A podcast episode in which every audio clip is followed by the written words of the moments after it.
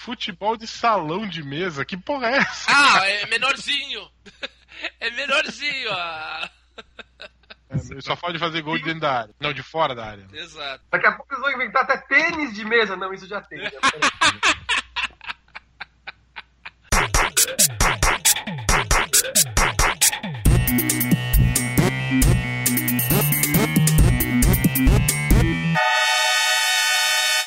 Luzerlândia.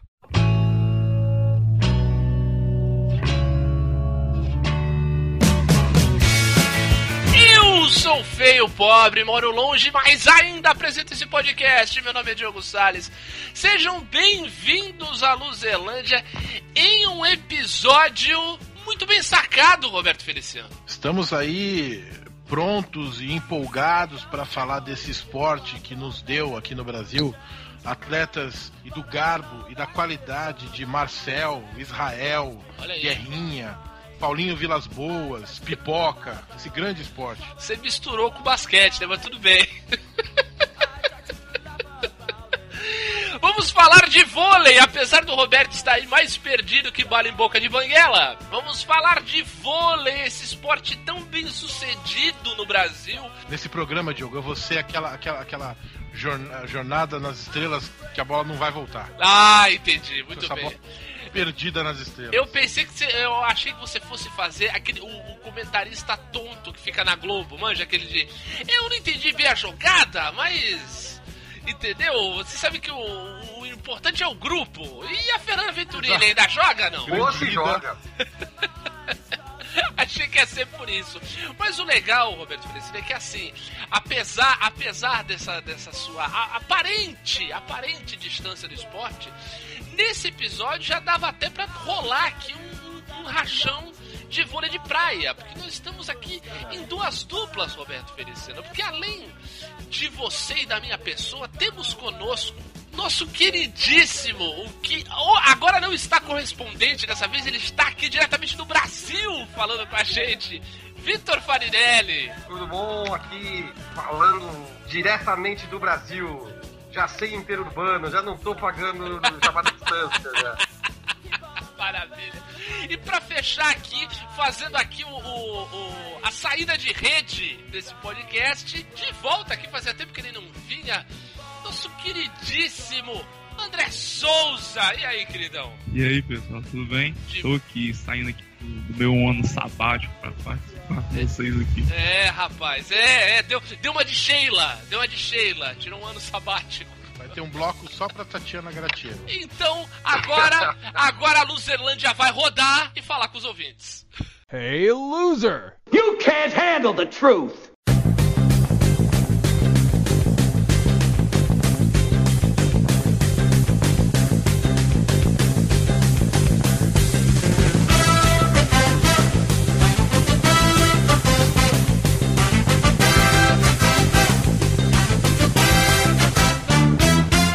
Falar com os nossos ouvintes, Roberto Feliciano. Bora lá. repercutir o nosso episódio sobre música independente. Exato. Já que tivemos o feriado da independência semana que passou. Quem comentou aí, Betão? Quem comentou foi a nossa amiga, parceira, Maiara de Oliveira. Olha aí. Veio dizer, atualizando, Pablo Vittar já faz parte do elenco de uma grande gravadora. Assinou com a Sony Music. Olha aí, muito bom pra ele. Era, era de se esperar, né? Sim, Porque sim. quando a, quando a gente gravou, tava no, no- no olho do furacão, né? Aquela, aquela participação dele com a música da Anitta e do Major Lazer, né? Tava na cara que o cara aparecendo, né? Do jeito que apareceu. Né, uma gravadora grande, uma Major, aproveitando Uma- o Major Laser, Major ia... e assinar, né? Com alguém com- que já tava com tanta fama, né? Natural. Sim. Inclusive, eu não sei se você acompanhou aí no- nos últimos dias, Betão. Pablo Vittar estrelou uma campanha de prevenção a doenças sexualmente transmissíveis. Sim, sim, que, que, que os Usa- imbecis perguntaram por que, que ele fazia propaganda de camisinha se ele não engravidava. É, então, Realmente é, é de uma inteligência. realmente você pensa que assim, por que, que o pai dessas pessoas não usou camisinha? Exatamente. Não é? Uma Então- inteligência atroz. Exato, fica, fica esse questionamento, entendeu? Então, por favor, pessoas, vamos, vamos- vamos se prevenir, vamos fazer um, um, um seguro, pra não, não é, você não pegar doença, né? Não passar doença pros outros, né? E vamos Só- estudar pra não falar merda, né? Por favor, por favor. Sejamos, sejamos melhores, né? Não é nem sejamos menos, sejamos melhores, vai. Exato, É exato. possível, é possível. Dá. Esforçando dá. Não é? Pô, ba- ba- basta ter, basta ter força de vontade, né? Vontade de mudar, que tu, tudo será melhor. Só ser sincero e desejar profundo. Exatamente. então, Betão, aproveitando que a gente está com esse otimismo no coração, vamos então passar, falar para os nossos ouvintes os, os caminhos que eles podem traçar pela internet para falar com a gente, além de ouvir essas belas vozes, né? É, por exemplo, você pode mandar um e-mail pra gente em luzerlandia.luzerlandia.com.br. Pode nos seguir nas redes sociais, por exemplo, o Facebook. Fala pros ouvintes da Luzerlândia, Betão, qual é o endereço do Facebook da Luzerlândia? facebook.com barra aluzerlândia. Exatamente, você encher de comentários os nossos posts. Fala o que você tá achando, o que você tá gostando, o que não tá. Se tá bom, se tá ruim, entendeu? Se a Terra é plana ou é redonda, entendeu? Você desfilar. Spoiler. Redondo. Exatamente. Como é que é? Grandes mistérios da humanidade, né? Já vou Já vou avisar adiantar. que. É. Então, dá a dica pra vocês, viu? Então você também pode nos seguir no Twitter, no nosso perfil arroba Luzerlândia, pra gente trocar aquela ideia marota.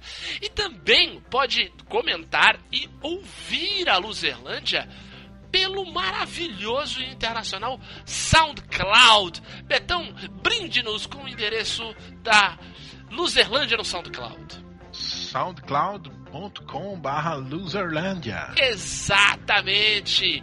Então, não- você não tem desculpa para não falar com a gente, não tem desculpa para nos ouvir. E a partir deste momento, tá na hora da gente sacar este episódio sobre vôlei, não é isso, Betão? boa, boa sacada, Diogo. Ouvam! Muito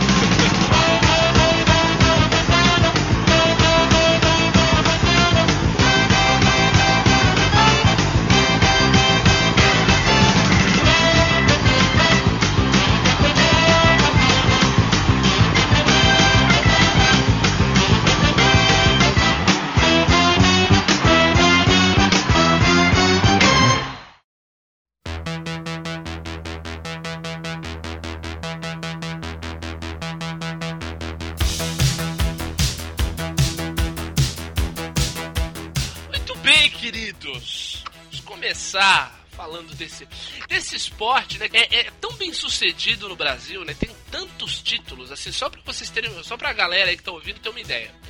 O Brasil tem três títulos mundiais no masculino na quadra, tem duas medalhas de ouro olímpicas no feminino na quadra, além de duas medalhas de bronze. Daí no masculino tem três campeonatos olímpicos, três medalhas de ouro, tem três medalhas de prata, tem, se eu bem me lembro, tem duas medalhas de ouro na praia, tem no masculino, tem uma medalha de ouro no feminino na, na praia também, tem mais duas medalhas de prata no, no, no feminino na praia. Isso sem contar um sem número de, de títulos mundiais na praia, até porque os mundiais de, de vôlei de praia são bienais, né? Então o número é maior.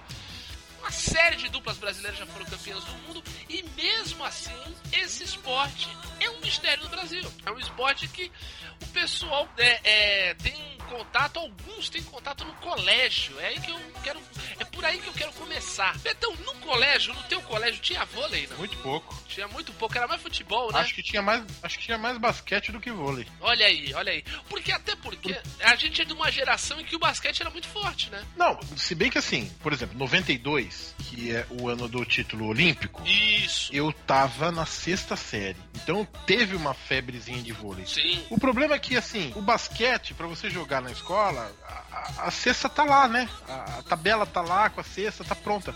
O vôlei não, o vôlei tem que pegar, montar a rede, só aí vai, já, já ia meia aula de educação física. E aí acabava não valendo a pena, entendeu? Porque, pô, pra montar a rede, não sei o que. No, no recreio não dava, recreio é meia hora, né? 20 minutos. Exato. E, e na aula de educação física era isso. É nem. tipo, O professor teria que montar. a- Com antecedência, né? Então por isso que, que acho que não, Não, não, não teve tanto contato, né? não rolou. Mas assim, da minha quinta a oitava série foi numa fase em que o vôlei cresceu, né? Foi, 92 ali. Eu, eu tive muito pouco, eu tive bem mais basquete. assim, no colégio tinha mais. É, eu cheguei a ter mais na rua, jogava mais vôlei na rua, olha só que louco. A galera puxava uma corda na rua fazia de rede, daí o É, isso eu- jogava. Isso eu fazia também. Ainda mais que a minha rua era rua estreitinha. Isso. Então era quase as medidas de uma quadra. É, mesmo. moramos no mesmo bairro, né, Betão? A gente morou praticamente no mesmo bairro aí um tempão e, e as ruas ali do Campo Grande eram assim, né? Mais estreitas. A minha era mais estreita ainda. que Era, era Naldo de Carvalho, que era uma ruazinha bem Sim, estreitinha. é quase a viela, é verdade. Mas, É. ô, Vitão, você ia, você ia falar do teu colégio aí, você tinha? Você tinha vôlei, não? Não, no colégio eu não tinha não, mas assim, das vezes que eu lembro de ter jogado vôlei quando eu era mais ou menos dessa idade também, entre os, entre os 13, 15 anos, também na época que a coisa virou boom pós título olímpico de 92, foi na praia. Ah, Quando eu também estou falando que eu jogava vôlei na praia, não é que eu jogava todo fim de semana. Quando eu jogava, era na praia em São Vicente. Ô, ô Vitor, a, Pararé. Olha a gente só. chegou a jogar. A gente chegou a jo- jogar vôlei na praia no primeiro ano de faculdade, não chegou? Olha isso, hein? Revelações. É verdade. Não, mas aí já, já era o, o esporte mais massificado, tipo, de Sim, 92 pra frente. O, que o- que o vôlei brasileiro ele tem um boom mesmo, né? Tipo, de- até 92 o Brasil era um país que estava tentando encontrar o seu lugar no cenário mundial de vôlei. Sim. De 92 em diante, o Brasil passa a ser favorito de quase todos os campeonatos. Virou potência. É E verdade. no potência mesmo, né? Isso é Inclusive, um negócio. inclusive tem aquela gracinha que to- toda hora tem aquela gracinha. Agora o Brasil é o país do vôlei. É. Isso, é. Inclusive, quando a gente tá na faculdade, eu, você e o Roberto, que foi ali 99, 2000, o vôlei ali, em 2000, por exemplo, o vôlei não ganha nada porque o Brasil não ganha nada na Olimpíada, mas, tipo, chega como favorito, né? Sim, sim, foi bronze e chega como favorito em tudo, em Olimpíada, em Campeonato Mundial, de vôlei de praia, de vôlei de quadra, de Foi. vôlei do que você quiser, é favorito. Não, é um dos favoritos. Essa Olimpíada de Sydney aí, o Brasil levou duas medalhas no feminino pra casa. Levou uma prata na praia com a Adriana Beara e a Shelda. E foi bronze no- na quadra com o time ainda dirigido pelo Bernardinho. Mais uma, foi mais uma semifinal perdida para as cubanas, inclusive. Cuba. É. Agora, André, você que tá fora deste eixo aqui de, de- de bonitinhos e, e metidinhos, você que está aí em Fortal, me diga aí como é que, como é que foi aí o, o seu período escolar? Tinha vôlei, a galera curtia? Como é, que- como é que era o esquema? Educação física e aí tinha um futsal. O Ah, professor dava uma bola de basquete pra gente.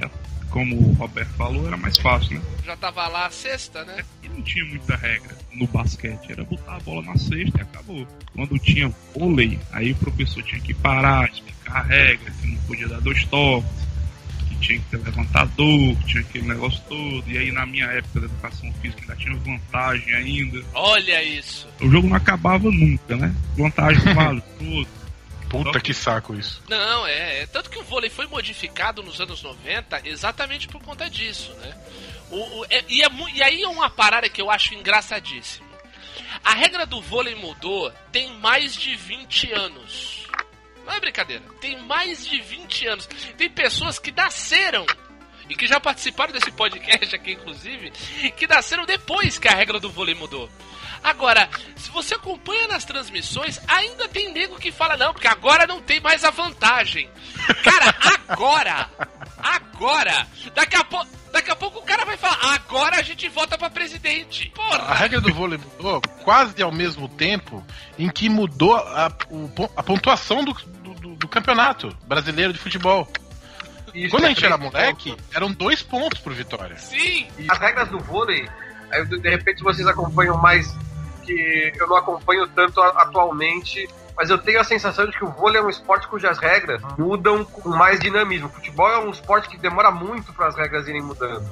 O vôlei já mudou a forma de pontuação e antes não podia tocar com o pé, agora você pode tocar com qualquer parte do corpo. Aí que tá. O vôlei sofreu uma mudança radical nas regras nos anos 90, onde passou, pa- por exemplo, se passou a valer o chamado saque queimado, que é o saque que toca na rede, antes não valia. Isso, também mudou isso, verdade. Ó, foi, foi 98, tá? A mudança. Olha, ó, vai fazer 20 anos. Você vai fazer 20 anos. Gente, por favor, é tempo pra burro. É, é muito E- tempo. e era- Foram e era quatro 15 Olimpíadas aí. É. Não, e eram, e assim, e eram sets de 15 pontos, né? Isso, todos os sets eram de 15 pontos porque tinha Pontos vantagem. com vantagem. Quando passou, quando foi abolida a vantagem, né? Foi, foi- passou a ser, a ser rally point, que chama, né? Na regra do vôlei. Os sets passaram a ter 25 e o tie break passou a ter 15. Porque até, até esse momento, até 98, só o tie break de 15 pontos que valia o tal do rally point. Todo, todo ponto, toda, todo ataque valia ponto. Isso tem muito tempo. E muita gente é que eu falo ainda tem, ainda vem com esse papo. O Brasil continua lutando por um ponto que vale muito, que vale muito. Negrão! Acabou! Acabou! O Brasil ganhou! O Brasil é medalha de ouro no voleibol! Mas assim, no colégio só quem jogava vôlei eram as meninas, né? Inclusive, tinha isso que, ah, se você jogar vôlei, você é preso, não sei o quê. E tinha muito isso na cabeça da galera. Até a gente ver a seleção masculina de vôlei, né? Porque não, a- que eu lembre, tinha pouquíssima transmissão da, da TV na época. Acho que de vez em quando passava na, na, na, na Bandeirantes. Isso começou nos anos 80 com a Bandeirantes mesmo, né, André? Com o Show do esporte. show do esporte. Tanto que o Luciano Vale ganhou aquele apelido de Luciano do vôlei. põe apelido em todo mundo. e eu lembro que, assim, durante um certo tempo, o vôlei virou o meu primeiro esporte e não o futebol. Olha né? aí. Era um momento em que, tipo assim, a, a maioria dos, dos Grand Prix e campeonatos mundiais davam mais ênfase era na China, era no Japão. E aí tinha aquele momento em que eu acordava meu pai de madrugada. E era um momento que a gente ficava, saca, é, só nós dois na sala, vendo um jogo que quase ninguém mais estava, ninguém tava vendo, aprendendo as regras, comentando. E era um momento, eu acho que era o momento pai e filho mais próximo que a gente tinha. Pô, que legal, cara. Tenho muito isso, tenho muito isso. Era, era aquele momento que só a gente sabia. Tipo, Pô, que legal, cara. e era uma época difícil pro vôlei, não era como é hoje, né? A gente teve o título de 92 e sempre batia na trave, sempre tava ali penando pra, pra, pra Cuba, pros Estados Unidos, Sim, sabe? sim. A gente sempre tava com o favorito. E eu brincava com meu pai que era assim, é, no dia que o Brasil começar a ganhar torneios importantes, a gente não vai parar mais. É verdade. Porque o, bio, o biotipo do russo na época era o cara alto, mas que não tinha mobilidade. O biotipo do lado cubano era o cara rápido, mas que não tinha tanta altura. Já a gente não, a gente sempre mesclou. Mesclou é, tudo, rápido. exato. Volume de jogo, tudo isso. Exatamente. Nós sempre tivemos nosso vôlei toque me voa. É, é, não, mas engraçado que o, que o André citou isso, principalmente no feminino, né? O feminino demorou um pouco mais a decolar, né? Apesar de, de o, o- o vôlei ter aparecido na mídia, pa- passado a ser. a começar a ocupar o espaço de segundo esporte do Brasil, que até então era do, era do basquete. No- nos anos 80 com, uma- com duas grandes gerações, né? Que foi a, a geração de prata do, do masculino, que era aquele time com. ou até com os últimos dois técnicos da seleção, né? Que tinha o Bernardinho, que era reserva, mas tinha o Renan, atual técnico, tinha o William, tinha o Xandó, tinha o Bernard. Era um, era um time muito, muito carismático, tudo isso, Montanaro tal. E teve também um time feminino que tinha a Isabel, a Jaqueline, a Ida, a Selene e, e- e tantas outras aí. A formiga. Ah, não, esse é futebol. Esse é futebol, Roberto. que foi, foi meio que apareceu. E o louco é o seguinte, né? O uniforme do vôlei feminino nos anos 80 era um troço que só os anos 80 podia produzir, né? As meninas jogavam com uma camisa de manga comprida colada e um suquine. Não era um short, era um suquine. Vocês lembram disso, não? Sim. Meninas- Era um negócio, cara, é um negócio que só, só deve, só existir nos anos 80, porque, pelo amor de Deus, e- e e desconfortável, né? imagina que deve, devia ser mesmo, né? Troço. Provavelmente era bem desconfortável. Exato, não. Várias vezes você via a- as garotas na situação de ficar tirando aquela porcaria da bunda, né? Até pelo É. corte e tudo, e o movimento que você faz e tal. Até porque, assim, também vamos, vamos relativizando, né? O vôlei naquela época era muito menos físico do que é hoje em dia, por exemplo. Pô, se jogava numa quadra de taco, com tênis rainha.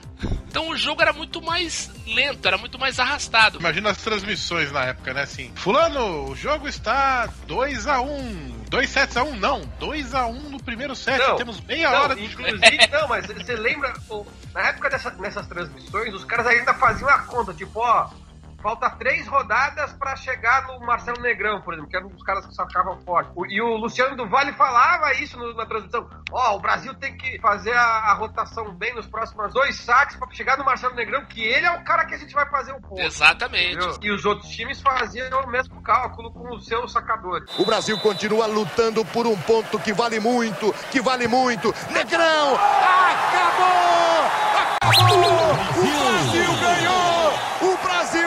Medalha de ouro no voleibol! Eu comecei a acompanhar o vôlei no Campeonato Mundial de 86, que o Brasil perdeu, que os americanos foram campeões do mundo e o Brasil perdeu para os americanos no, acho que foi no meio, no meio do campeonato, não lembro a fase. Mas eu brinco que a partir dali o grande vilão da minha vida tomou um nome, tornou, tornou to- tomou forma que é o Kart Killary. Então esse cara virou meu grande vilão e ele é até hoje, porque esse cara depois foi pra praia, depois que, depois que ganhou tudo com os Estados Unidos e ganhou tudo com os Estados Unidos em cima do Brasil, foi pra praia, ganhou tudo da praia também em cima de todas as duplas brasileiras, inclusive a primeira dupla que bateu o, Killary na praia num- numa etapa do Mundial.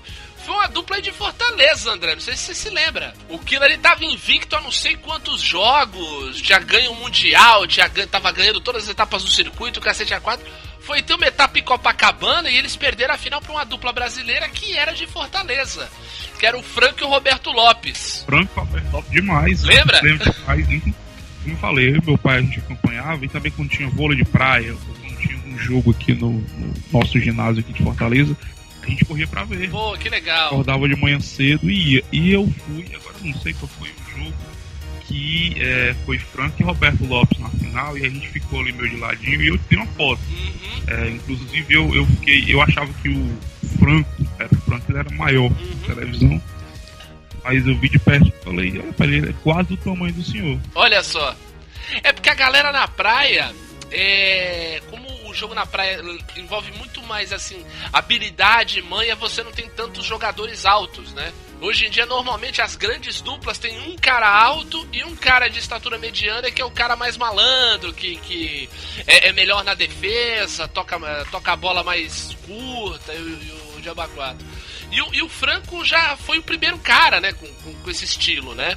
O Brasil continua lutando por um ponto que vale muito, que vale muito. Negrão! Acabou! Acabou! O Brasil ganhou! É de ouro no voleibol! Quando chega os anos 90, e aí o Brasil junto, juntou duas coisas. O Brasil sediou um campeonato mundial aqui em 90. E, no- e dois anos depois ganhou a Olimpíada. E a base toda daquele time de 92 foi, foi ali naquele Mundial. Já tinha o Tandy, Marcelo Negrão, Carlão, o, o Paulão. Engraçado que time de vôlei, principalmente do masculino, 80% de você tem jogador, porque do alto é tudo com mão, né? Carlão, Paulão, Sidão, Gilson Mão de Pilão tinha o Gilson Mão de Pilão que entrou depois tal. O Marcelo Negrão. e o Tandão, não, é o Tandão. Era Tandão Tandy. É, e tinha o Maurício, que era o levantador.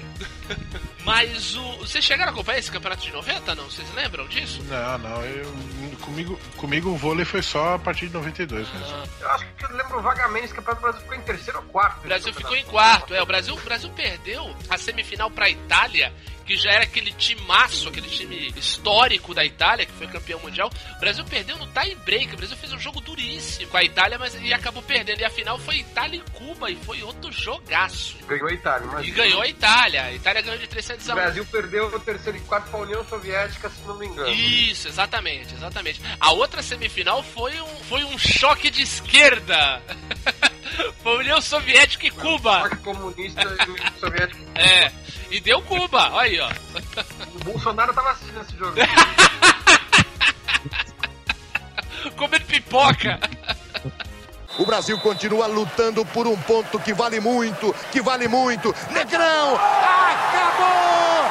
Acabou! O Brasil ganhou! O Brasil é medalha de ouro no voleibol! Esse time dos Estados Unidos dos anos 80 é muito engraçado porque eles tinham um jeito de jogar e uma organização de jogo, de marcação e de velocidade no passe que acabou marcando e, acabou virando a escola do Brasil de, de, de jogo de vôlei.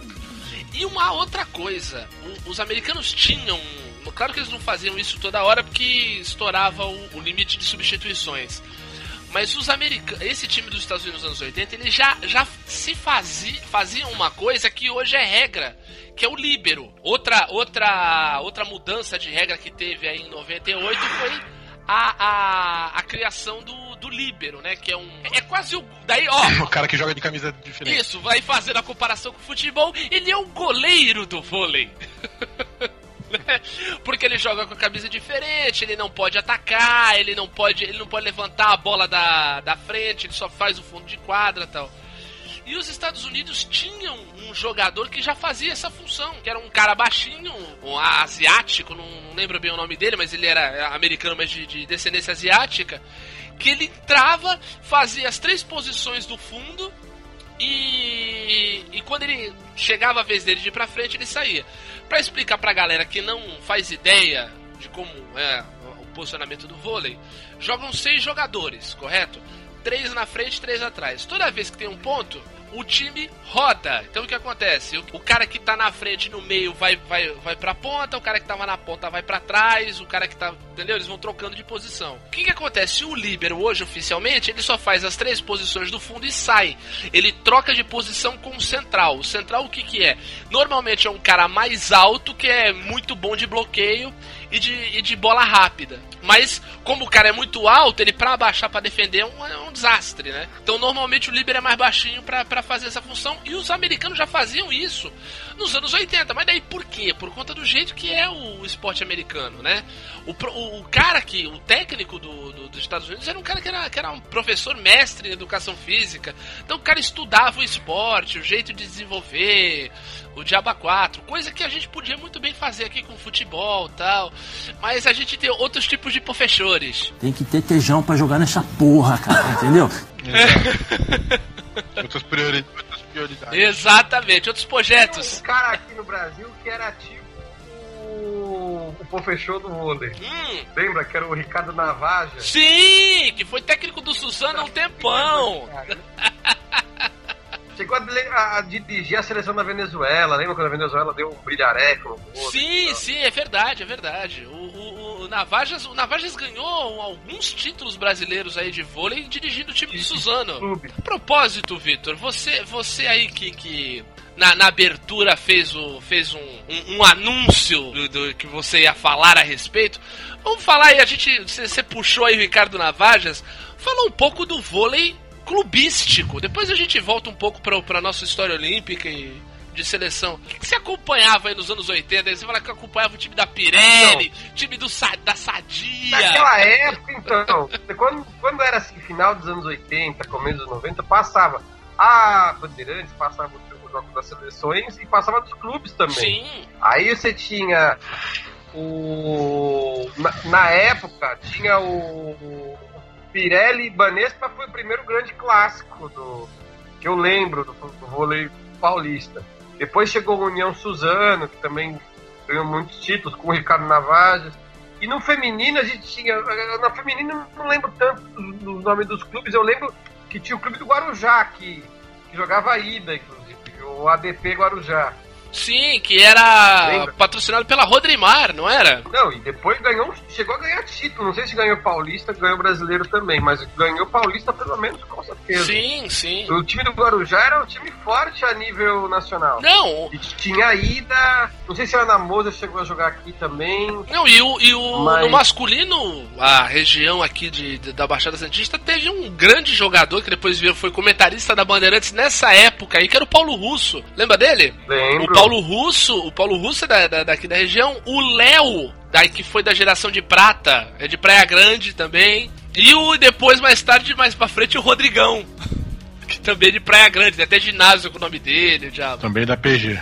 Também de Praia Grande. Você vê, Praia Grande é um celeiro da, do vôlei, Roberto. Pessoal, pessoal de. Long Beach é, também são, são Mas essa- Long People.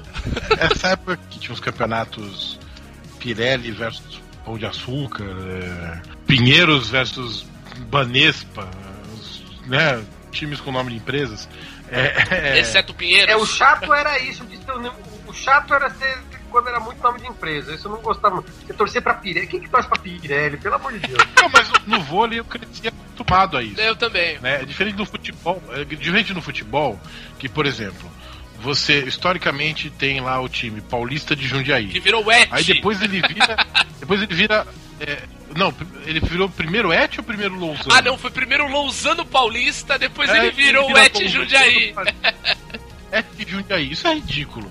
Agora, tipo, um time chamado Banespa, pra mim foi desde sempre um time chamado Banespa. Então, pra mim, era, eu, eu me acostumei a isso. E, e- e aí, é, nessa época, eu jogava vôlei em casa sozinho. Então, embora, no caso do Alguém- Banespa, É. assim, embora no caso do Banespa, parece que existia mesmo uma associação é, de, de funcionários do Banespa, que era um clube mesmo. Sim, era o Esporte Clube Banespa. Era o Esporte Clube Banespa, era um, era um clube mesmo. Apesar do. É, o, o clube era ligado tipo, a funcionários do Banespa, uma coisa assim, então era o clube mesmo que chamava Banespa. Não era um patrocínio. Né? Mas, Diferente assim- do Pirelli, que era um time, acho que do, do ABC, e que não é tão necessariamente ligado aos funcionários da Pirelli, então é, era um pouco diferente. O Brasil continua lutando por um ponto que vale muito, que vale muito. Negrão! Acabou! Acabou! O Brasil ganhou! O Brasil é medalha de ouro no voleibol! Eu queria explicar, pra não parecer que eu sou louco, como é que eu jogava vôlei sozinho. Eu marcava na parede a altura da rede. Eu fazia um risco de giz que, que servia como a rede. E aí eu ficava do lado de cá, né? De frente pra parede. Eu sacava. A bola batia na parede sempre acima da risca, né? Se batesse abaixo da risca era ponto do adversário. E eu ficava batendo bola com a parede com a mão. Era basicamente isso. Eu me Era permitia tipo dar. um squash de vôlei, uma coisa assim. É tipo um squash de vôlei. É tipo um squash de vôlei. Boa. Eu não lembro como é que eu fazia pra marcar ponto, mas tinha tipo bola fora, bola dentro. Eu não lembro direito como eu fazia pra marcar ponto, mas eu, jo- eu jogava vôlei sozinho, assim como já contei em outro, em outro programa, jogava vôlei de botão. Isso é um mérito, Betão. Você tem uma criatividade Pra espetacular. quem não lembra, eu vou explicar. Eu pegava a mesa de botão, de futebol de botão, né?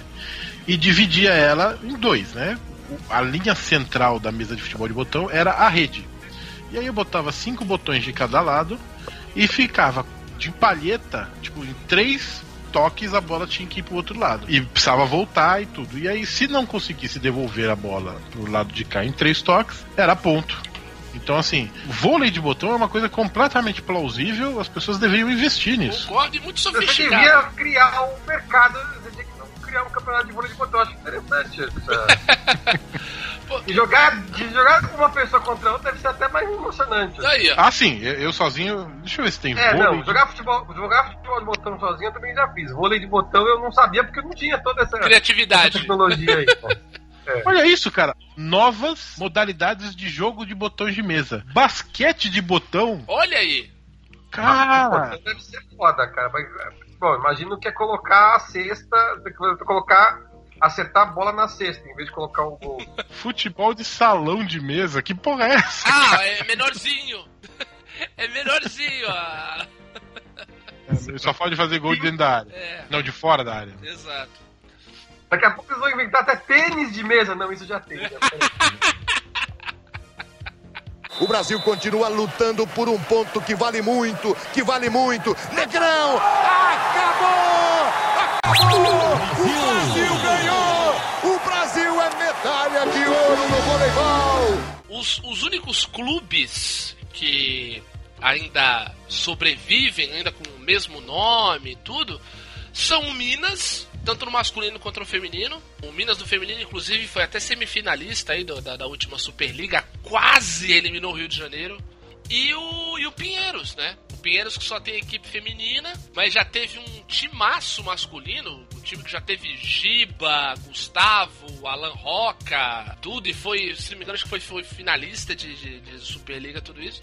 Porque o resto dos times, eles são todos é, meio que montados dentro dessa, desse esquema de marketing esportivo, né?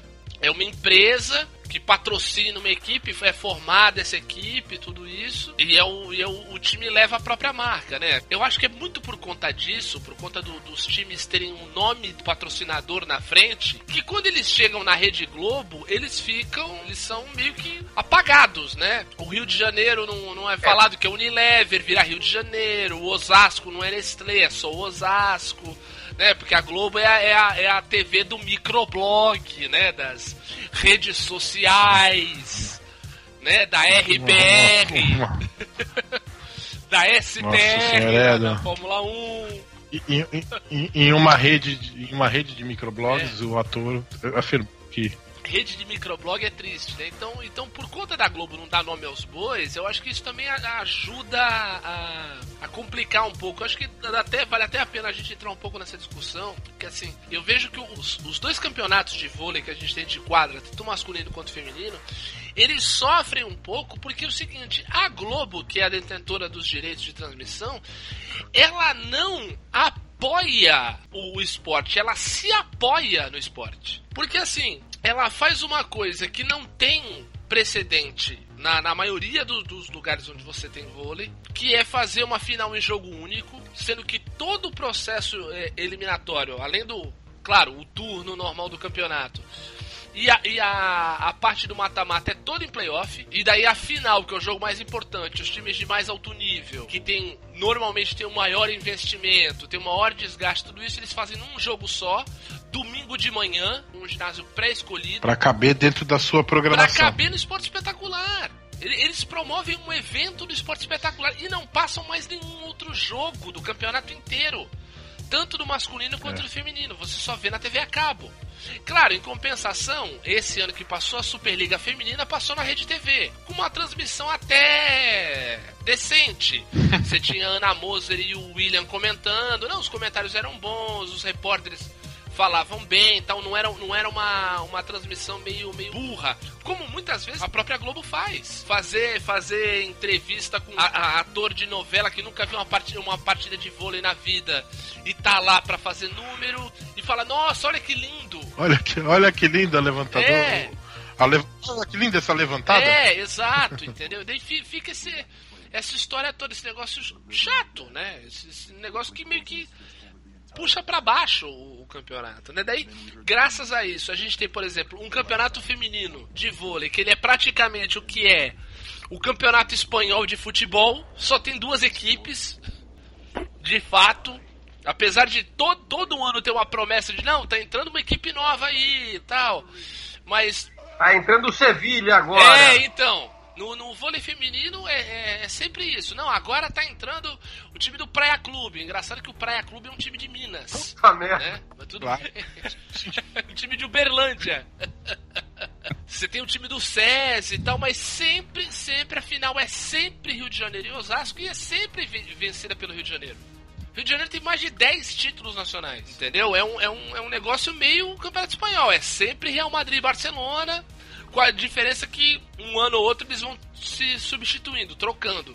No, no vôlei feminino nem isso. No masculino já até que não. Há uma, há uma alternância tal. Ultimamente o, o Cruzeiro tá com um time muito, muito forte. É dirigido por um argentino e tem dois cubanos incríveis que jogam muito, inclusive um já se naturalizou. A partir de 2019 ele já vai poder até ser convocado para a seleção brasileira. Sei, se de volta na minha cabeça. Ah eu tinha, eu não sou muito bom. A vida já tá, tá velho. Tá velho! Mas, é, eu já. Mas um cubano que eu trago na memória até hoje é o Denis. Angel Denis. Opa! Engraçado dele eu não lembro. Cara, eu lembro, porque eu, até onde eu tinha visto, o tipo de, de, saque era o cara levantava a bola bem alto e batia. Uhum. Ele tinha um jeito de desconcentrar o é o outro time que ia receber, que ele, ele punha a, a bola por trás das costas, aí ele colocava ela na palma da mão, girava por trás das costas, depois trazia ela pra frente e aí ele levantava. Ah, sim! Nossa, eu lembro Ah. desse cara, eu não lembrava Eu nome. lembro disso, nossa senhora. Cara, eu imitava muito ele quando eu jogava vôlei. Caraca. Como é que é o nome dele? É o Denis. Não, era o, o engraçado que o, time de Cuba. E, e era, e era- foi aquele time de Cuba do comecinho dos anos 90, não foi, André? Sim, acho que em 98, acho que ele chegou a ser campeão do, do, do- do campeonato mundial em 98, acho que ele chegou a, a Liga ganhar. Mundial, Liga Mundial. Eu lembro, ganhou em cima do Brasil, bem lembrado. Que ainda tinha algum. É, não, que ainda tinha alguns remanescentes daquele time do começo dos anos 90, que tinha o Joel Despan e tal.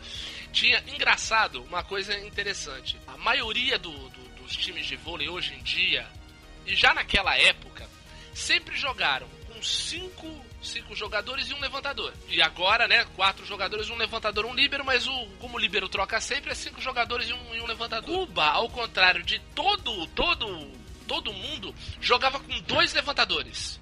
Sempre tinha dois levantadores, um na frente e outro atrás. E ao contrário da maioria dos times do mundo, os levantadores cubanos eram altos. Tão altos contra os outros jogadores.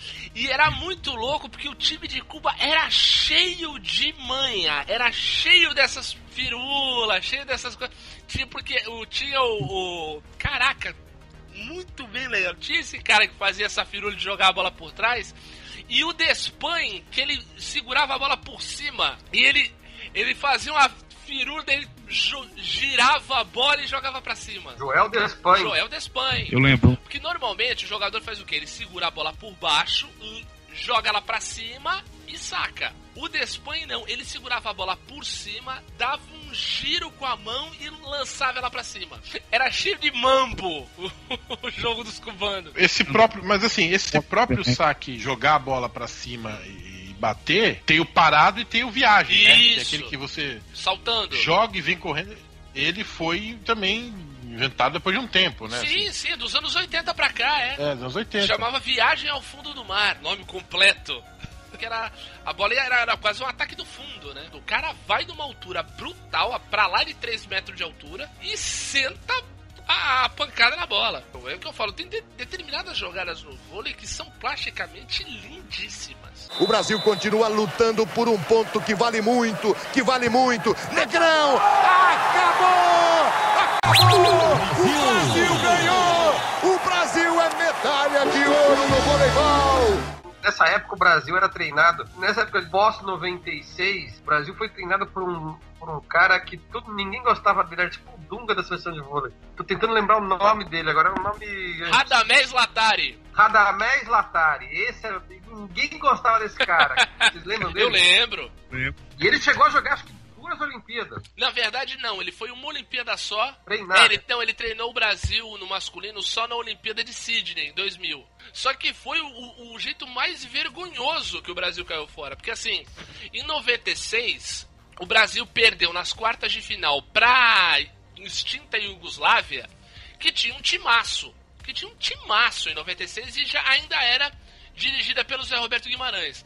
Mas o time de- de- do Brasil que foi jogar Atlanta, o Carlão tava machucado, vários, vários, o Paulão também tava com problema na coxa, assim, o time todo tava com problema físico e não, e não tava num bom momento. Então, assim, o time foi meio no sacrifício, pegou um time da Iugoslávia que tava fortíssimo, jogou muito. O time foi semifinalista, foi perder pra Itália, mas o, o Brasil perdeu pra um time superior. E logo depois da Olimpíada, o Zé Roberto foi mandado embora e entrou o Radamés Latari. Daí ele foi, ele foi técnico do Brasil no Mundial de 98 e depois das Olimpíadas de Sydney em 2000. E o Brasil foi eliminado nas quartas de final pela Argentina. O Brasil tomou a virada da Argentina. Eu lembro desse jogo. Caraca, velho, foi uma vergonha, porque o Brasil simplesmente parou de jogar. Parou de virar as bolas, parou, parou. Zerou o time. E o, e o Radamés não sabia o que fazer, ele não tinha um time na mão, ele não, não era. não- ele não era querido como foi o Zé e depois o Bernardinho e de certa forma tá sendo o Renan agora. O Radamés não funcionou. Tanto que logo depois ele saiu pra, pra rolar aí a troca, né? De botar o. contratar, chamar o Zé Roberto pro, pro time feminino e o Bernardinho do feminino ir pro masculino. O Brasil continua lutando por um ponto que vale muito, que vale muito. Negrão! Acabou! Acabou! O Brasil ganhou! O Brasil é medalha de ouro no voleibol! Falei do Mundial de 90, porque eu sou precoce, mas vocês todos falaram aí dessa Olimpíada de Barcelona. Como é que foi aí com vocês esse, esse título do Brasil que porque foi é, esse, esse, essa medalha de ouro do Brasil meio que abriu a porta do vôlei para grande grande maioria das pessoas da nossa geração, né? Como é que foi isso aí com vocês? Assim, até então ninguém acompanhava o vôlei e, e, e, e essa seleção foi indo, foi indo, foi indo e, e, iu, como diria meu pai, né?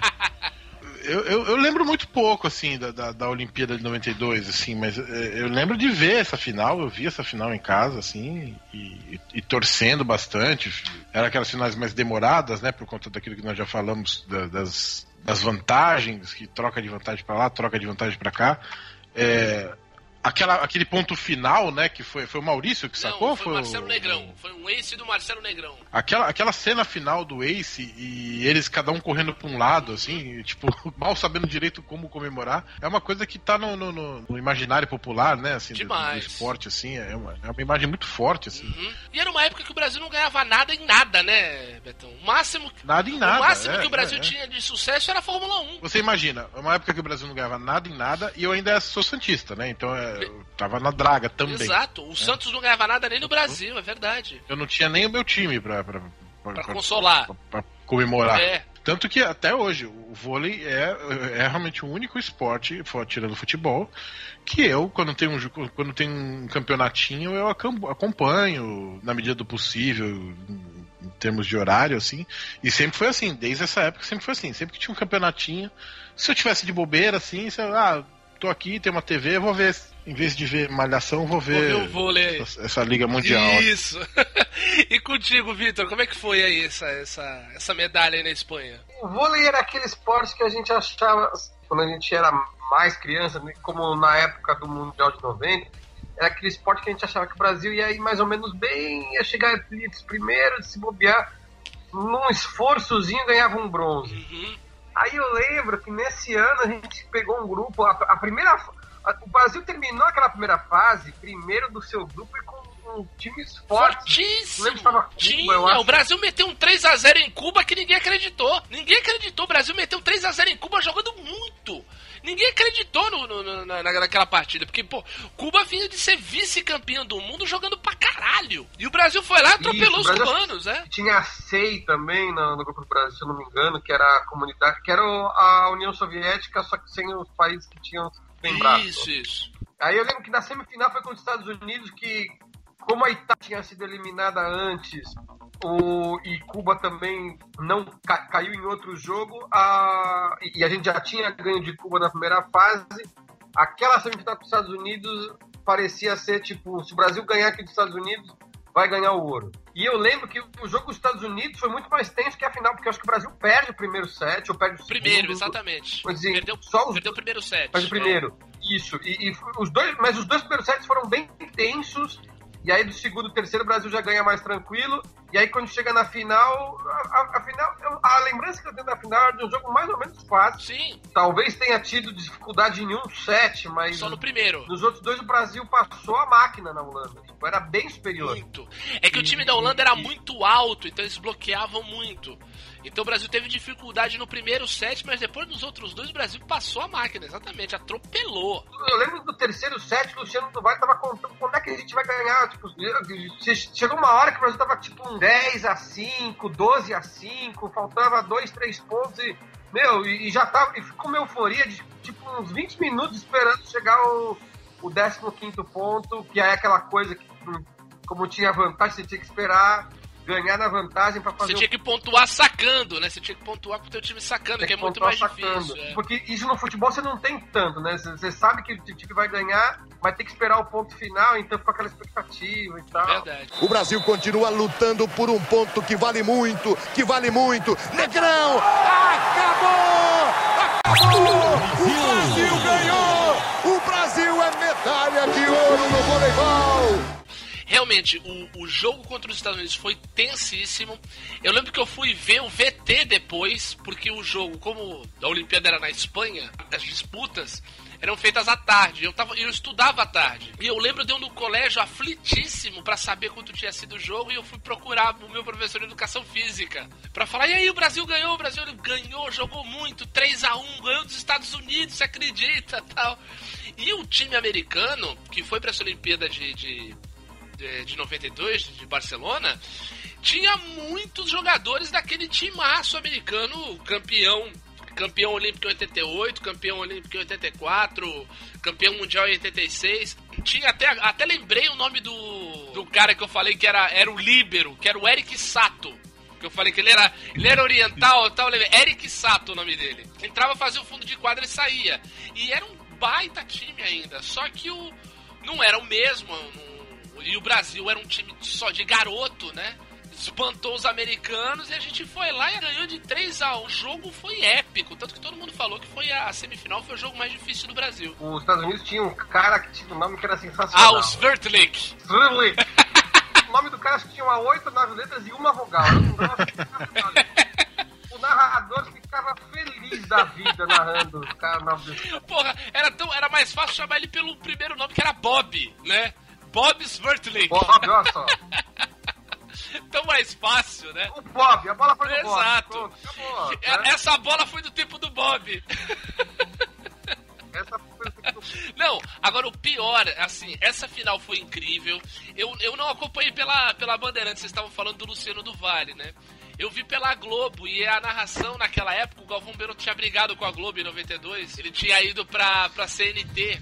E quem narrou o jogo do Brasil foi o Luiz Alfredo. Luiz Alfredo, grande, inesquecível. Grande Luiz Alfredo. Luiz Alfredo. Então, e, cara, e assim, tem esse jogo, tem um jogo inteiro no YouTube, se vocês quiserem ver, tem um jogo inteiro no YouTube, na transmissão da Globo, e no final temos uma jovem Fátima Bernardes entrevistando os jogadores do Zé Roberto.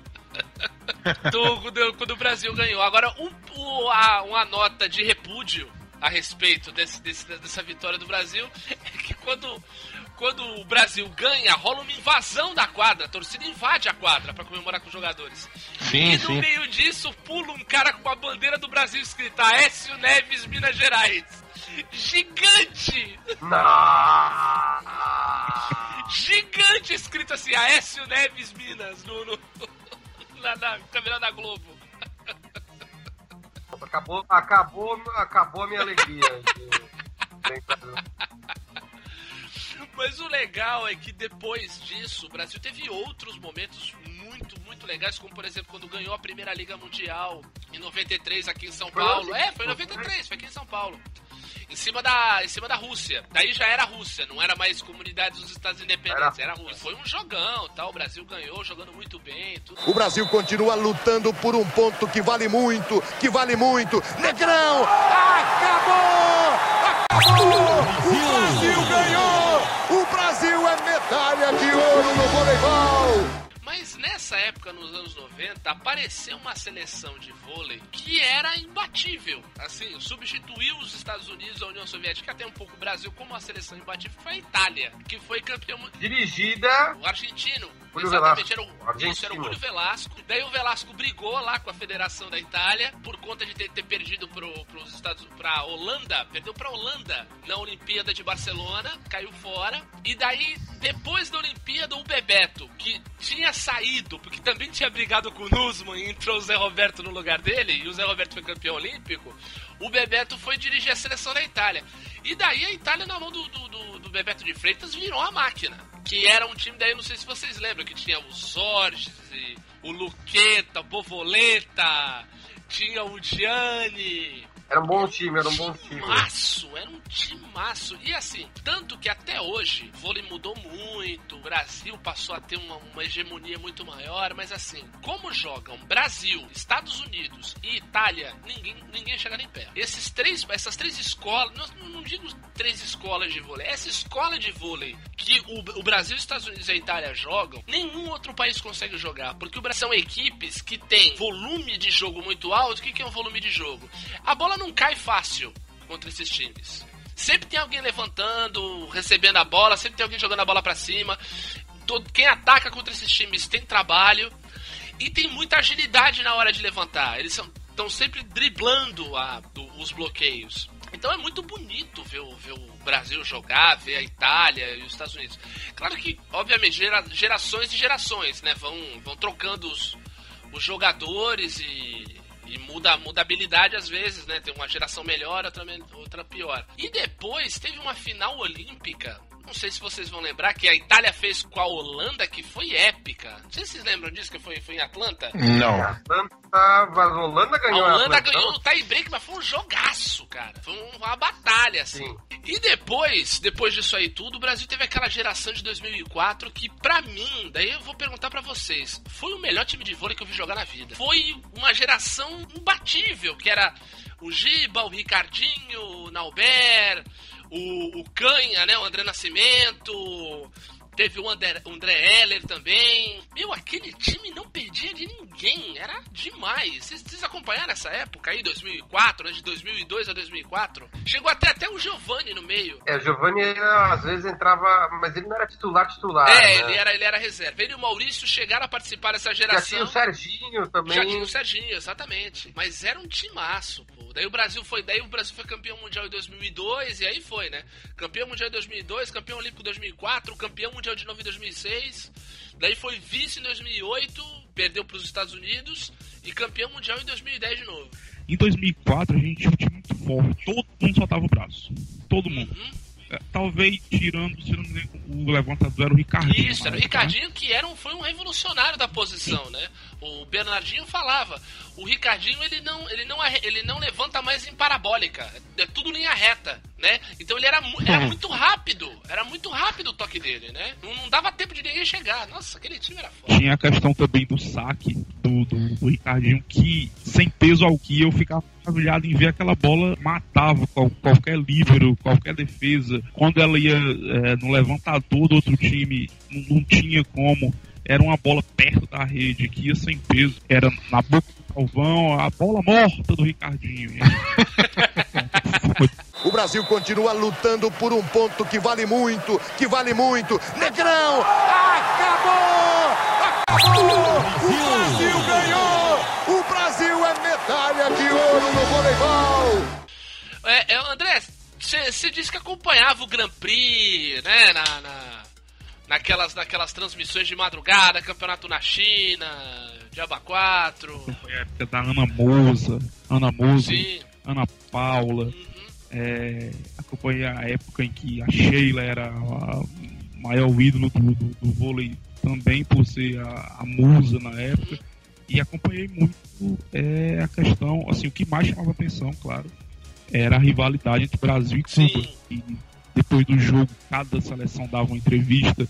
Inclusive, eu lembro uma vez que a Regla Torres deu uma entrevista dizendo que, se não me engano, a Sheila disse que na, naquela, naquela briga que tinha no meio de rede, disse que ela não tinha comido em Cuba. Nossa, acho que foi a Ana Paula que mandou essa. Acho que foi, acho que foi. Até a Ana Paula depois foi perguntada o que ela tinha dito, ela, ela disse que era de jogo. É, Ana Paula E aí isso, a disse que mesmo sem comida ela ganhava do Brasil. É, e né? ganhou.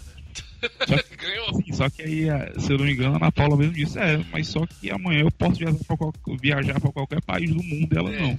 Eu acho que foi daí, foi, acho que foi dessa rivalidade aí, que Ana Paula virou uma grande de uma reacionária. Até hoje aí. Agora ela mora nos Estados Unidos, faz tweet a favor do Trump, o Diaba 4.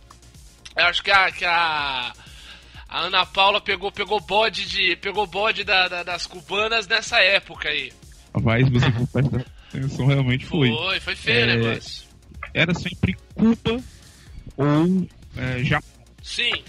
Eu não lembro muito do Brasil ser muito, muito rival dos Estados Unidos nessa não, época. Não, não, a rivalidade contra as americanas foi, foi até agora depois da, da final da final olímpica. E é uma rivalidade totalmente esportiva, né? Não era uma rivalidade de, de se pegar como era com as cubanas, né?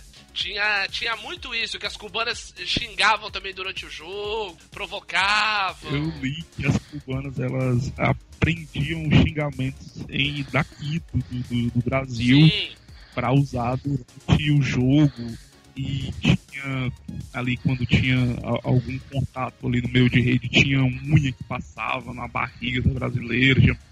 Cara, é, é, era coisa que durante o jogo a gente não via muito, né? Mas aí elas terminavam o jogo, mostrava. E eu lembro que uma vez é, quase chegou às vezes de fato. Eu não sei se foi se foi a Fofão que disse que é, as, as cubanas só vêm para brigar, elas só ganham da gente na catimba. E aí eu acho que foi o Luciano Vale que disse, tá na hora da gente aprender a catimbar também, né? Mas, cara, aquele time de Cuba dos anos 90 era muito bom, era muito forte. E o único time que tinha, que tinha, vai, garrafa vazia para vender, que podia bater de frente com as cubanas, era o time do Brasil mesmo.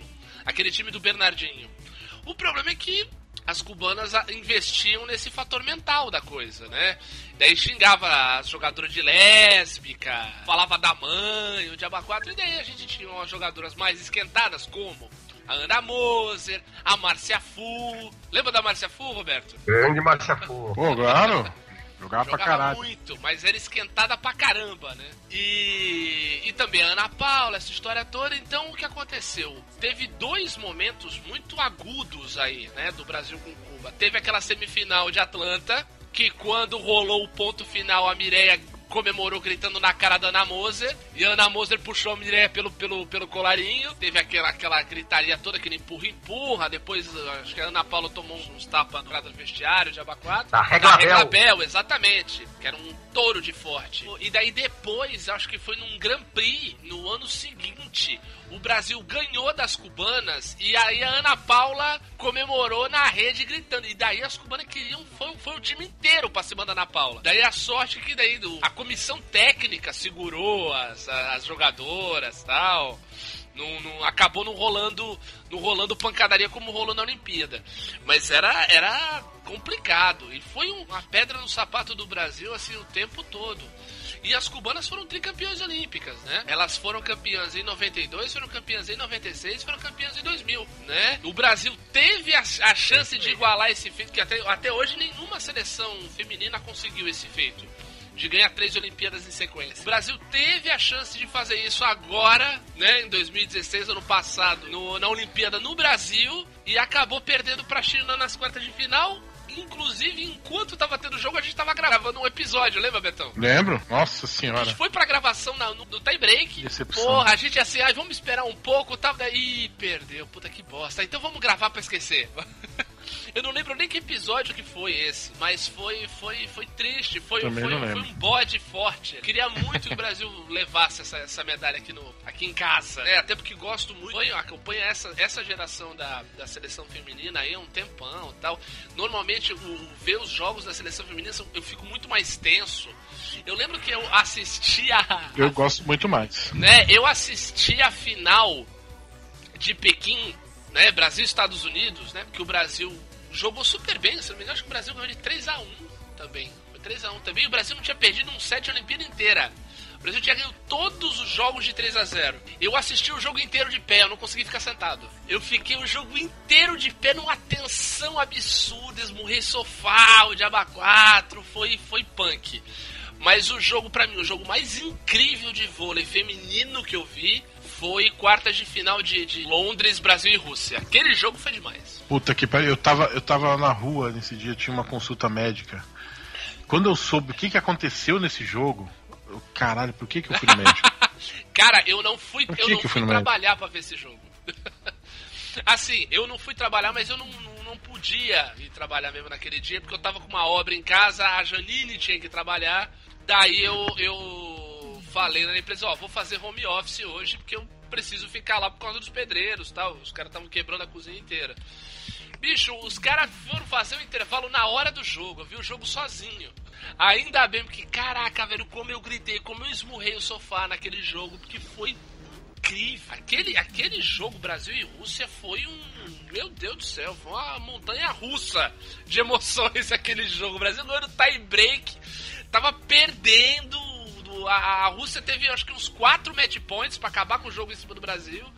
O Brasil conseguiu virar, nossa, foi demais. Aquele jogo, o Brasil e o Brasil vinha mal, né? Vinha, vinha, vinha o Brasil capengando. pegou a quarta vaga porque perdeu pra Coreia. O Brasil perdeu jogos que não perdia, perdeu perdeu pra Sérvia. O Brasil e Sérvia a gente viu junto, você lembra, Roberto? Aqui em casa. Foi um domingo, até que, até que você achou, achou uma jogadora da Sérvia bonita e eu fiquei enchendo o teu saco. Ela não é mais bonita do que aquela da Argélia. Ah, é! o Roberto, ele, ele se encanta por jogadores que têm uma beleza mais peculiar, assim, não tão convencional. Essa, essa da Sérvia, inclusive, jogava no Jogou no Brasil, Rio de né? Janeiro umas duas temporadas e ela continua jogando na seleção, ela joga muito. Mi- Mihailovic. Mihailovic, exatamente. O Brasil continua lutando por um ponto que vale muito, que vale muito. Negrão! Acabou! Acabou! O Brasil ganhou! O Brasil é medalha de ouro no voleibol! Eu lembro que eu assisti um circuito de vôlei praia que foi a final aqui em Fortaleza. E foi aí então que eu comecei a ver também o vôlei de praia. Zé Marco Emanuel já tinham acho que título e tudo no vôlei de praia, mas eu lembro que na época primeiro jogo foi da Adriana Bias da Sheldon contra uma dupla americana. E aí desde então eu comecei a apreciar também o vôlei de praia, né? Eu lembro de acompanhar aqui também, aqui, aqui também tinha, aqui em Santos também tinha etapa do circuito mundial, sabia? Que André? calor, que calor. Água, água. que Roberto calor, também ia, ó. Água, água. O Roberto ia pra ver Singe Smith e Rede Olha só! Eu, eu- eu lembro ali, ali, ali, meio dos anos 90, ali 94, 95, eu era um jovenzinho que às vezes ia pra praia, às vezes acordava cedo pra ir ver esse jogo. É, eu, eu ia também, cara. 95 teve uma etapa aqui do Mundial que eu troquei uma ideia com a, com a Sandra e com a Jaqueline, cara. Antes dela, antes de saber que elas eram boas jogadoras e, e um ano antes delas serem campeãs olímpicas. Peguei autógrafo, tudo. As duas foram muito, muito simpáticas comigo. Principalmente a Sandra. E aí a gente pegava todos, todos os jogos do dia, plena uma da tarde, aqui na, na Praia de Iracema. Sol. Eu ia falar um sol daqueles, né? Que aí, aí em Fortaleza é um sol pra cada um. eu vou dizer, viu? Não sei como é que aquela mina não tinha insolação aqui. E eu lembro que nessa época estava em voga. A gente fazer um paralelo com o futebol. E na época era o show bola. Olha só! Um monte de gente que você via na praia, aí tinha reportagem dizendo como é que você tem que se acostumar. aí tinha também que o Maurício ia pra praia. E aí eu lembro que ficou meio um negócio assim, ah, eles não são formados na praia, vieram da, da quadra. E aí veio a Leila, veio, aí trouxe um monte de gente com ela também. É verdade, é verdade. Não, teve uma época que o Tandy e o Giovanni fizeram uma dupla, né? Jogaram uma época e tudo. Todo jogo era uma reportagem. Tony Giovanni, Tony Giovanni, Tony Giovanni. Esse perdido, caralho, era ele.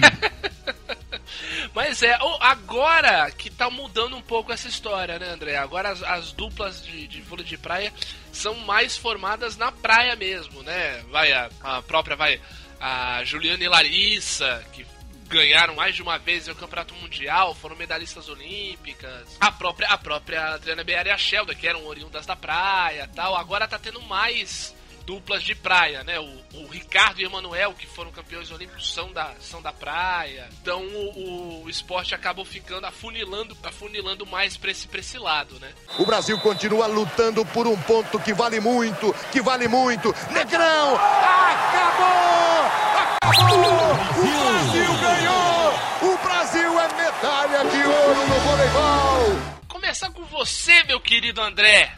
Passava as madrugadas acompanhando a mulherada do Brasil e o e, e- e a praia ver o ver as duplas brasileiras. Que, que qual foi aí o teu você citou esse momento especial que você tinha com seu pai, mas qual o teu momento, a passagem mais legal no voleibol? Como eu disse, é, desde de bem moleque eu- já tentava jogar voleibol. E aí essa questão de momento marcante realmente marcou, porque assim, é, no colégio onde tinha voleibol, porque assim, no, no fundamental não tinha nada, era jogo. O professor jogava uma bola lá na quadra, se mata aí e era educação física. Já no sétima e oitava série, indo quase pro médio, eu lembro que tinha uma rede nesse outro colégio que eu fui. Só que tinha um problema. A quadra já era ruim para você jogar futsal, porque ela não era lisa, ela não era madeira, ela, ela era um cimento. Nossa! Puta, igual da minha escola, igual Da da, minha minha escola. Um cimento E aí, esburacado. eu assisti os jogos de vôlei e aí eu ia fazer parecido. Sabe, salvar a bola, passando a mão no chão, ela batia na mão e tal. Ou então, qualquer coisa que você fosse fazer além de levar uma bolada nos peitos, você ralava o dedo, ralava joelho, canela. E, e assim, realmente, quando tinha vôlei, eu era o único abestado que saía pulando e ralava o joelho, ralava a mão e tudo. Saía do jogo de vôlei parecendo que eu tinha jogado, sei lá, futebol no. Ave Maria, é trocando de pele, né, André? Muito, muito saía, deixava, deixava no chão. Inclusive eu lembro que no Interclasse, é, no vôlei, o nosso time ganhou, sei lá, com 20 sacos. Eita, beleza. Eu era o único que sabia. Então era só sacar por cima da rede. E assim, é, eu tenho muito essa memória afetiva de ficar na madrugada acompanhando jogos com, com meu pai. Eu ficava acordado e ele ia dormir, ele dizia, me acorda quando começar o jogo. E aí a gente ficava acordado há muito tempo. E agora eu tenho isso de o meu moleque, que hoje tem 12 anos e tal, me acordar. Oh, que legal, cara. É sério que eu fico, eu, às vezes eu fico, porra, velho, eu nunca me imaginei sendo pai e muito menos que teria isso. E eu, tipo assim, eu não forcei Olha só. pra ele que tinha acontecia e ele fica, pai, vai começar o e tal. Pô, É, que 10, cara. e, e assim, é, tem, tem muito disso. É, mudou muita coisa da minha época no colégio. Hoje, inclusive o colégio que eu estudava, hoje tem uma- um piso próprio para jogar vôlei. Sim. E- Pô, Hoje o piso tem amortecimento, a gente tem. Os tênis estão bem melhores, o pessoal usa, usa joelheira. Meu primeiro goleiro de futsal, eu usava a joelheira Aí, ó. dele. E eu acho que o que marcou foi que a gente viu essa transição, né? Do vôlei. Ah, Tudo bem que não, ainda não recebe o, o devido, a devida atenção, mas a gente conseguiu essa transição do esporte ali parado, do marasmo da, da vantagem, pro que hoje é. né? É verdade. Nossa, é verdade. Hoje, em dia eu acho que é o seguinte, o, o vôlei é um esporte muito legal de se assistir, muito, muito interessante. Vou citar um- uma passagem muito simples e muito rápida. Há pouquíssimo tempo aí, na semana que passou, rolou o europeu masculino de vôlei. Tava passando na ESPN. Cara, o Brasil não tava, mas eu assisti porque os jogos foram incríveis. Ao contrário do que normalmente é, que a gente vai imaginar, vai, por exemplo, a França ganhou do Brasil na Liga Mundial, falava, ah, os finalistas ali vai ser o quê? Rússia, França, Itália. Que nada, cara. A final foi Rússia e Alemanha. E a Bélgica foi semifinalista com a- contra a Rússia. A Bélgica foi longe pra caramba. A promissora geração De belga. vôlei, cara. Não, mas o louco foi o time da Alemanha, Betão. Que o, o técnico da Alemanha é o Gianni, o italiano, que era daquele timaço imbatível da Itália. Olha só. E é muito engraçado tu ver o Gianni igual, cara. Fortão, bronzeadaço. Só tá com o cabelo branco. Aquele italiano bronzeado, né? Italiano adora esse bronzeado.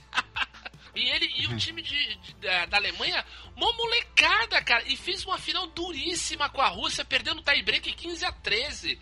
Foi incrível. Os caras ganharam de virada da Sérvia, estavam perdendo de 2 a 0, viraram na semifinal da Sérvia. Olha, foi muito legal. Então, o vôlei hoje é um, tá um esporte muito mais legal de se assistir pela TV, ao vivo. Pô, eu tive, eu tive a alegria de ver a, a- vôlei, o vôlei de praia na Olimpíada que passou. Pô, foi. É, é muito legal. É um esporte que eu, que eu acho assim muito emocionante, muito legal. E como o brasileiro não gosta de esporte, gosta de ganhar, é até bom, porque o Brasil tá sempre ganhando, né? Ao contrário do que alguns blogueiros imbecis escreveram por aí há um tempo atrás, falando: "Ah, porque eu não gosto de vôlei, porque o Brasil, o Brasil perdeu pra França e ninguém reclamou". Porra, o Brasil jogou pra caralho. Perdeu por um detalhe ali, a França foi um pouco melhor, o Brasil tá renovando o time, tá com um técnico novo. Pô, vai querer crucificar o time por quê? O bom do vôlei também tem isso, né? O público do vôlei é um pouco mais consciente, é uma torcida menos babaca. Sim, é porque a, a transição que sempre tem que ter, é, trocando jogadores antigos pro mais professores no vôlei, ela é também bem mais lenta. É que um cara que assiste futebol, que quando a seleção muda de técnico, já quer ser campeão mundial, cara. Exato, exato. O Brasil continua lutando por um ponto que vale muito, que vale muito. Negrão! Acabou! Acabou! O Brasil ganhou! O Brasil é medalha de ouro no voleibol!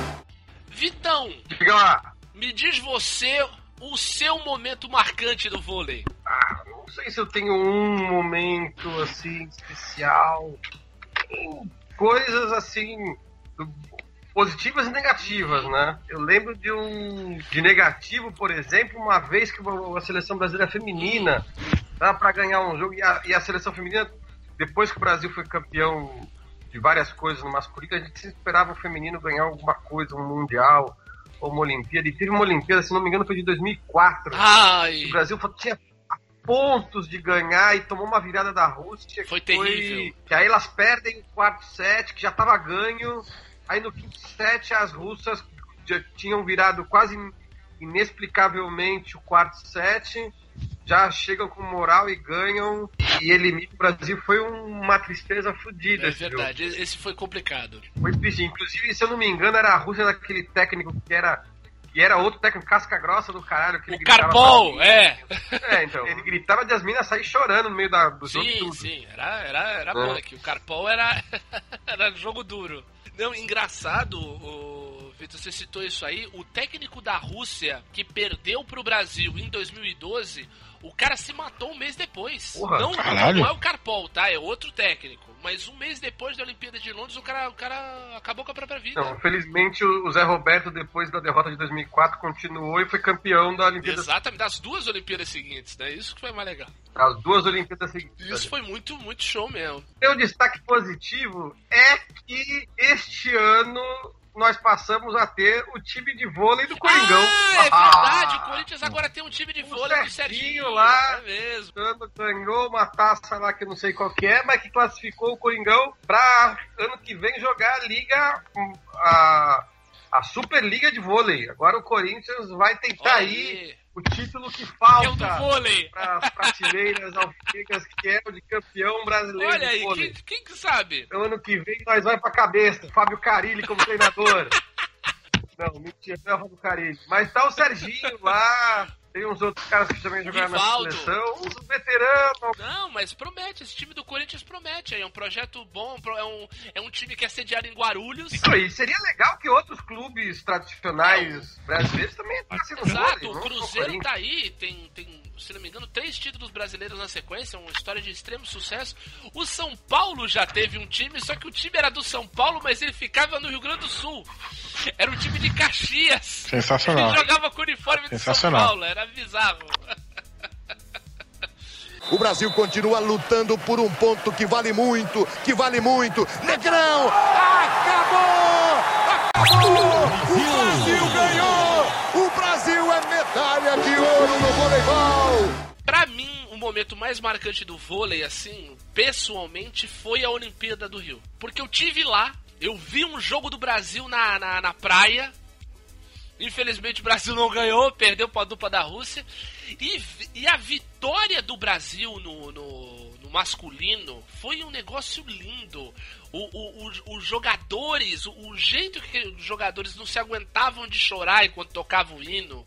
O, o, o quão muitos deles estavam marcados ali, principalmente o Bruno, que jogou duas Olimpíadas e perdeu duas finais. Entendeu? O Serginho a mesma coisa, encerrou a carreira dele na seleção brasileira jogando aquela final. E como o Brasil jogou bem, o Brasil ganhou de 3 a 0 da Itália, mas a, a Itália jogando no melhor nível que a Itália jogava há anos. Mesmo assim, chegava nos pontos decisivos, o Brasil ia por cima, sabe? Cirúrgico. E foi muito legal porque eu acompanhei pela ESPN e o. O narrador da ESPN, o Romulo Mendonça, é uma figuraça, cara. Aqui não, Era isso, o Brasil bloqueava ele aqui não, neném! Daí chegava um jogador da Itália que era meio galã, aí vem o jogador da Itália, uma fina camada de sedução. A figuraça, o Rômulo, adorei ver aquela final, foi, foi muito, muito legal, foi muito bonito. O Brasil continua lutando por um ponto que vale muito, que vale muito. Negrão! Acabou! Acabou! O Brasil ganhou! O Brasil é medalha de ouro no voleibol! E você, Betão? Você aí que tem tudo pra ser um, um engenheiro de games da Grow, já que você jogava vôlei de botão. Qual foi o seu momento marcante no vôlei? É, essa final das Olimpíadas de 2016 realmente foi emocionante. A final de 92, eu lembro da sensação assim de, de despertar para esse esporte. Esse de 2012, que apesar de não ter visto, depois eu vi o, o VT e foi sensacional. É, acho que de ver foi mais isso, assim. As conquistas são sempre muito Sim, legais sim. de se ver, né? São sempre emocionantes, Verdade. assim. É, eu lembro também com muito carinho do- dessa época que eu falei, 94, 95, que tinha, um- tinha uma época, determinado ano, a gente ia todo fim de semana pra uma barraca de praia do pai de um amigo nosso e a gente jogava Pô. vôlei lá. Aquelas, aquelas, aquelas redes de vôlei que já ficavam Sim, montadas, sabe? Na- na- a gente pra uma barraca dessa e ficava jogando vôlei lá, tipo, manhã inteira de domingo. Uma época que eu era saudável, acordava cedo, é. Uma maravilha. A gente conhecia as menininhas jogando vôlei, era uma, uma Olha aí, curtição. Roberto Atleta. Me senti E, e para finalizar, o meu grande destaque é, é- são o- os grandes gols que Bebeto fez nos anos 90, né? pra destacar o voleio, né? Isso, os, os gols de voleio de Bebeto é, marcaram muito também. Maravilha. O rei da puxeta. Eita, nós!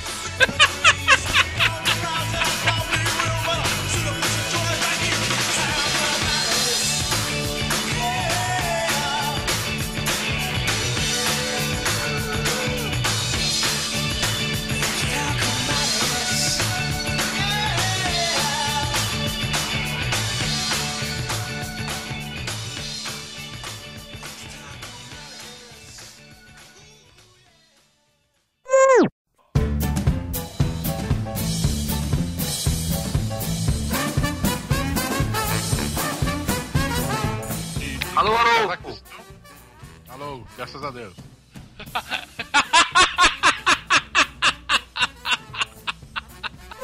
Quem vai fazer a China? Boa pergunta. Filme da Lava Jato prende o espectador até o fim, mas Gilmar Mendes solta. Ah,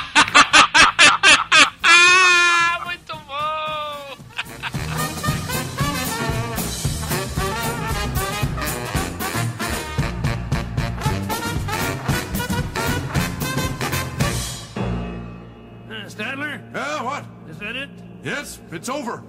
How'd you like it? I don't know. I slept through the whole thing. Well, you didn't miss much. E fim de papo nessa porra, falou? Away!